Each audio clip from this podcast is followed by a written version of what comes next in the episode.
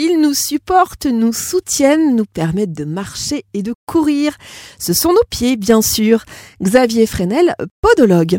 Xavier, il y a combien de muscles, de tendons et d'os dans un pied? Au niveau des os, il y a 26 os.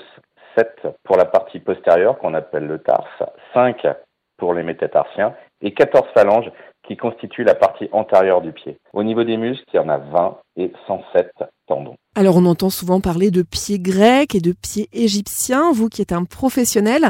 Xavier, alors c'est quoi un pied grec et c'est quoi un pied égyptien? Un pied égyptien, c'est le gros orteil qui est le plus long, ça concerne à peu près 50% de la population. Le pied grec, dans ce cas, c'est le deuxième orteil qui est le plus long. Ça touche, là, dans ce cas, 25% de la population. Il reste le troisième pied, quand même. C'est le pied romain ou carré. Les trois orteils ont la même longueur et ça concerne également 25% de la population. En théorie, euh, Xavier, il faudrait faire une pédicure chez un professionnel. Hein. Euh, tous les combien à peu près pour prendre soin de ces petits petons? Il n'y a pas de norme, en fait. Je vous dirais que ça dépend surtout de l'âge et des pathologies plus l'âge est avancé, plus il y a de pathologies, plus les soins sont nécessaires.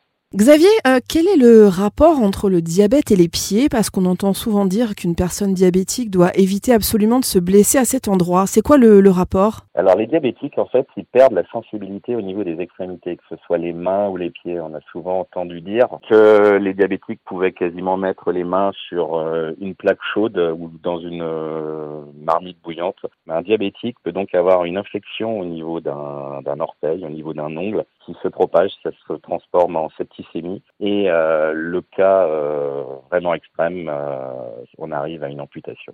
Saviez-vous que le petit orteil ne nous sert à rien? S'il servait à nos ancêtres pour s'agripper et monter aux arbres notamment, eh bien il est devenu aujourd'hui en théorie quasiment inutile.